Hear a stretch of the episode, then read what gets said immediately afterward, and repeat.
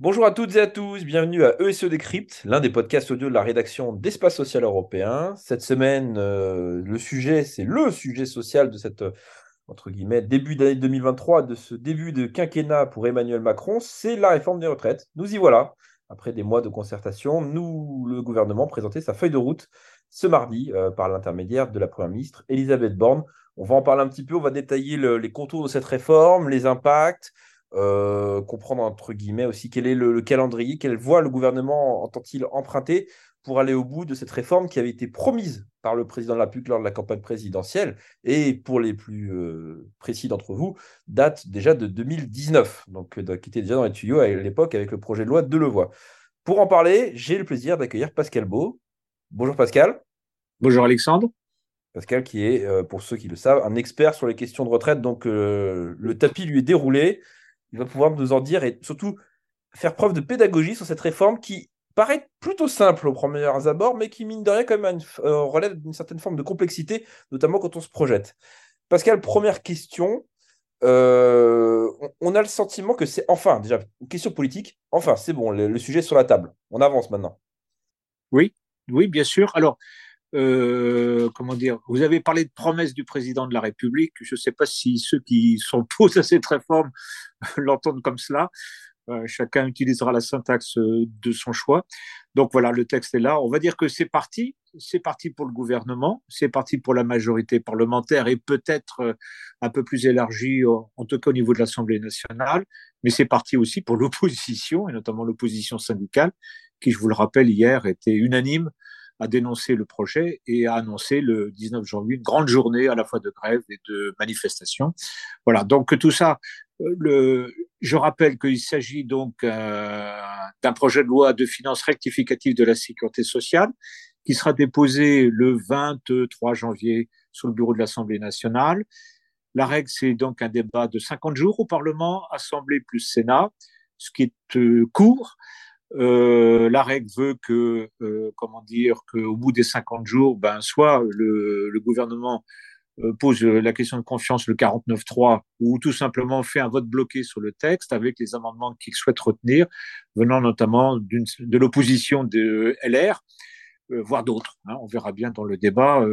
c'est à la fois un texte un peu fermé quand même et en même temps ouvert parce qu'on doit supposer que majorité parlementaire et LR ont déjà en amont négocier un certain nombre euh, d'évolutions qui seront peut-être discutées dans le débat parlementaire. Mais enfin, je pense qu'il faut s'attendre, Alexandre, à un débat extrêmement dur à l'Assemblée, au Parlement, en tout cas à l'Assemblée nationale, et évidemment dans la rue, euh, dans le contexte économique. Je ne suis pas sûr que la France ait vraiment besoin d'une crise sociale aussi forte, mais enfin, c'est un, c'est un choix politique qui est fait par le gouvernement qui ne nous appartient pas. Alors, parmi les, choix politiques et ce qui a été euh, tranché, dans la dernière ligne droite, si, on peut s'exprimer ainsi, c'est notamment la question de l'âge légal de départ en retraite. Le, on parlait du candidat président, le, en tout cas le président candidat, ça dépend dans quel sens que vous voulez, annoncé 65 ans. Il y tenait mordicus pendant très longtemps. Finalement, ce ne sera pas 65, ce sera 64. Oui. Déjà, euh, est-ce que c'est un choix politique ou c'est aussi, mine de rien, un travail des, euh, des, des, bilatéral avec les syndicats qui ont pu avoir lieu tout au long de l'automne et l'hiver? Non, c'est un choix politique euh, raisonné, on va dire, dans la mesure où euh, il faut bien trouver euh, un, comment dire, une majorité parlementaire. Donc, LR ayant signifié que les 65 ans, c'était irrecevable, la majorité parlementaire, mais même au sein du groupe Renaissance à l'Assemblée nationale, n'était pas favorable aux 65 ans. Donc il y avait une forme de consensus pour aller vers 64 ans. Alors, euh, euh, il faut bien voir que l'accélération de la durée de cotisation, c'est-à-dire de la réforme Touraine, passée de 42 années. C'est étonnant, personne n'en dit un mot, mais depuis le 1er janvier dernier, euh, c'est 42 ans hein, pour avoir une retraite complète. Hein.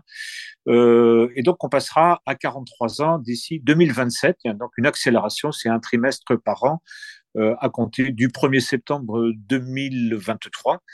On verra bien si ce sera le 1er septembre 2023, parce que votre serviteur, cher, cher directeur, a quand même un doute sur la position finale du Conseil constitutionnel sur le fait d'appliquer immédiatement les termes de cette réforme dès euh, sa parution au journal officiel. Euh, il y a quand même des textes à faire paraître au journal officiel. Il y a quand même les, les régimes sociaux qui doivent quand même s'adapter. Donc, je sais bien que les informaticiens sont brillants, mais quand même. Donc, c'est pas sûr. Et puis, il y a en plus une, comment dire, une tradition, si vous voulez, Alexandre, qui est ce qu'on appelle le, fait de différer. Mmh. S'agissant de l'âge de départ en retraite, il y a toujours eu un différé. Les, la réforme Balladur, la réforme Fillon de 2003 et, et la réforme d'Eric Verse de 2010, tout ça a produit un différé d'application. Là, le différé serait de quelques semaines, quelques mois c'est peut-être un peu court. Donc moi, je fais partie de ceux qui s'attendent à ce que le Conseil constitutionnel dise non, écoutez, mesdames et messieurs du gouvernement, ce ne sera pas le 1er septembre, mais le 1er janvier 2024, le temps que tout le monde digère un peu tout ça. Voilà. Toujours dans, Donc, dans ce il y a deux mesures que, que, tout le monde retient, les 64 ans et la durée de cotisation à 43 ans. Alors, il y a, d'autres, évidemment, d'autres mesures dans ce projet. Bien, euh, sûr, Il y en a une grosse vingtaine. Une grosse vingtaine, Parmi les plus symboliques, il y a celui du, du minimum vieillesse. Donc, oui la pension minimale, portée à 1200 euros. Alexandre, je me permets de vous reprendre, c'est pas le minimum vieillesse, ah, euh, c'est le minimum contributif. C'est-à-dire qu'il faut quand même que les gens aient des carrières complètes pour pouvoir bénéficier de la nouvelle règle des 85% du SMIC net, c'est-à-dire à peu près 1200 euros. Et là-dessus, euh, les revalorisations seront, seront indexées sur l'évolution du SMIC. Alors, si le SMIC évolue normalement plus vite que l'inflation, ce sera un bonus supplémentaire pour euh, ces 2 millions, il y a quand même 2 millions de personnes qui sont concernées, qui touchent aujourd'hui le minimum contributif. Donc ça, c'est un, ça, c'est un progrès, oui, c'est incontestable. Là-dessus, tout le monde le réclame et il y a un consensus. La question qui se pose, c'est de savoir, le gouvernement dit ça s'appliquera aux nouveaux retraités. Ah, oui. euh, tout le monde dit il faudrait peut-être appliquer, entre guillemets, au stock des anciens, c'est-à-dire mes 2 millions, auquel cas le coût de la mesure sera beaucoup plus important. Autre sujet, alors c'est peut-être plus, euh, on va dire, là pour le coup, euh, moins technique, et encore que c'est la question de la suppression d'un certain nombre de régimes spéciaux. Pas tous, contrairement à ce que LR, par exemple, le souhaitait. Donc il, reste, il va perdurer un certain nombre de régimes spéciaux, mais les plus emblématiques, si on peut s'exprimer ainsi, euh, sont appelés à disparaître. Avec la clause du, du grand-père, évidemment. Voilà, la clause du grand-père, on le rappelle, tout le monde l'a compris, c'est les nouveaux embauchés rentreront dans le régime général, donc CNAV plus Arco Voilà. Les, anciens ne euh, resteront sur leur situation, mais les régimes spéciaux s'adapteront. Hein, les, anciennes situations, pour la très grande majorité des salariés, euh, ils devront euh, décaler l'âge de départ en retraite, excepté toutes les règles statutaires de droit au départ anticipé. Je pense à la pénibilité, je pense aux bonifications, puis je pense aussi aux conditions de travail et notamment les règles concernant, les, par exemple, les conducteurs de bus, les conducteurs de train, des choses comme ça. Voilà. Tous ces gens-là ne seront pas concernés par euh, la réforme. Euh, euh, le, le, basculement de 62 à 64 ans. Enfin, je voudrais quand même indiquer un chiffre, Alexandre, qui me paraît quand même tout à fait important, c'est que les trois quarts des salariés des régimes spéciaux partent avant 62 ans. Hein. C'est quand même la réalité aujourd'hui de ce pays. Alors, c'est des régimes ultra déficitaires euh, qui relèvent de la solidarité nationale en termes de subventions. Bon, voilà. Mmh. Euh, il faudrait pas quand même que l'arbre masque la forêt. La forêt, c'est tous les autres salariés, y compris les fonctionnaires, bien sûr. Alors, avant d'arriver à la question euh, existentielle, c'est-à-dire entre guillemets l'impact économique de, ce nouveau package de réformes, il y a une question comme qui, me vient à l'esprit. Euh, peut-être un commentaire qui, qui entraîne une question. On a l'impression quand même que la, l'ambition de cette réforme est bien moindre que celle qui était prévue en 2019 lors du projet euh, de Levoix, qui avait été, on se rappelle, suspendu notamment par du, fait de la Covid. On se rappelle de cette euh, parlementaire, qui allait beaucoup plus loin. Euh, on parlait à l'époque, on s'en rappelle, alors déjà des, des, systèmes par points, on parlait du régime de universel des retraites.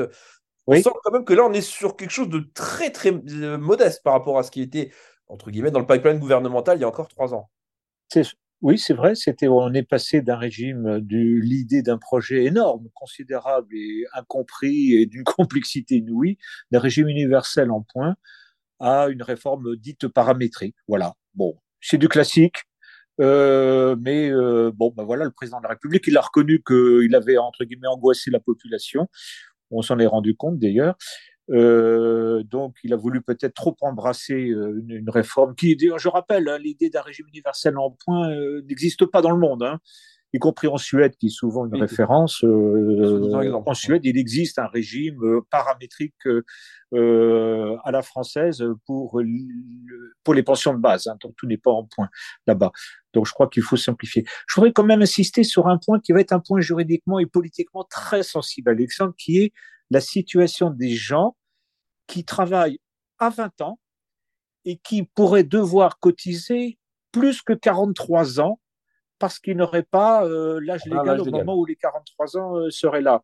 Et donc, ça va concerner quand même quelques dizaines de milliers, peut-être quelques centaines de milliers de salariés dans ce pays. Il y en a un problème de droit que le Conseil constitutionnel va devoir trancher, sauf si l'Assemblée nationale modifie euh, la chose. Mais ça voudrait dire quand même qu'il y aurait donc des gens, et notamment des catégories, entre guillemets, défavorisées, qui cotiseraient en termes de durée de cotisation plus longtemps que, que les autres que les, que les, que les cadres, les agents de maîtrise, etc. Donc, euh, on, va, on peut avoir un problème d'égalité de, droit là-dessus. Je crois qu'il faut être un peu, un peu sensibilisé sur cet aspect-là. Donc, il y a des trous dans la raquette, mais oui, il y a des trous. Comme vous il y a des trous. Euh, voilà. Après, on ne peut pas préfigurer des amendements qui vont être déposés. Et ah, ça, c'est le débat parlementaire euh, qui, le qui, le, qui le réglera. Tout à fait. Pascal, il y a, Alors, l'impact de la réforme, vous bah, oui. la question. Parce qu'à l'origine, on, l'a fait, on l'a fait parce que les comptes sociaux, et notamment la branche retraite, enfin la branche d'IS, les déficits euh, présentés à la fois dans les différents PLFSS et même par la Première ministre lors de la présentation du projet euh, ce mardi, euh, démontrent que si on n'agit pas rapidement, les comptes peuvent partir dans le rouge vif à partir, peut-être pas à court terme, mais à, à moyen long terme. oui, tout à fait. Alors, est-ce que ça change tout, alors, tout ça? Alors, euh, d'abord, il y a un point quand même sur lequel tout le monde est à peu près d'accord, c'est de dire qu'effectivement, le, le, système français de retraite est déficitaire, le sera davantage. Donc ça, c'est quand même un point de départ. Rares sont les acteurs ou les, ou les experts qui disent non, non, le régime n'est pas déficitaire, il suffit de... Bon, non, il est déficitaire et le sera à, à fortiori si on ne fait rien. Alors maintenant, la question, c'est quelle solution adopter pour euh, l'équilibrer ou le rendre moins déficitaire dans la durée? C'est là où les, où les, où les options euh, clivent complètement, ça c'est clair.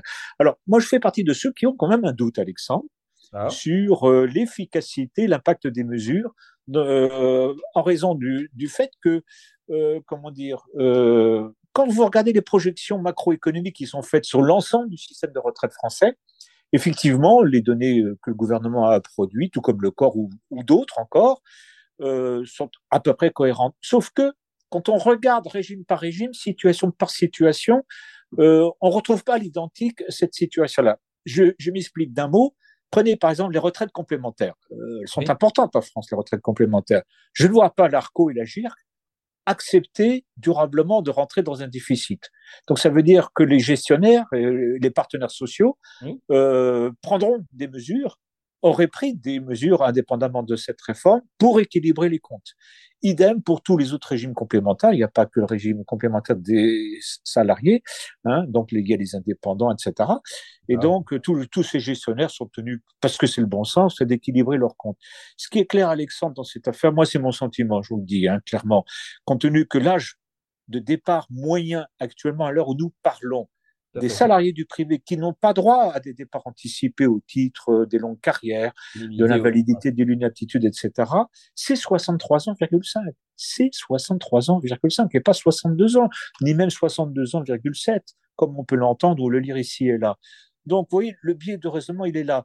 Donc, on fait une réforme pour 6 mois de cotisation supplémentaire. 63 ans,5, ça veut dire que pour une bonne partie, hein, n'oublions pas que la moitié des salariés du privé partent à 63 ans, au-delà de 63 ans.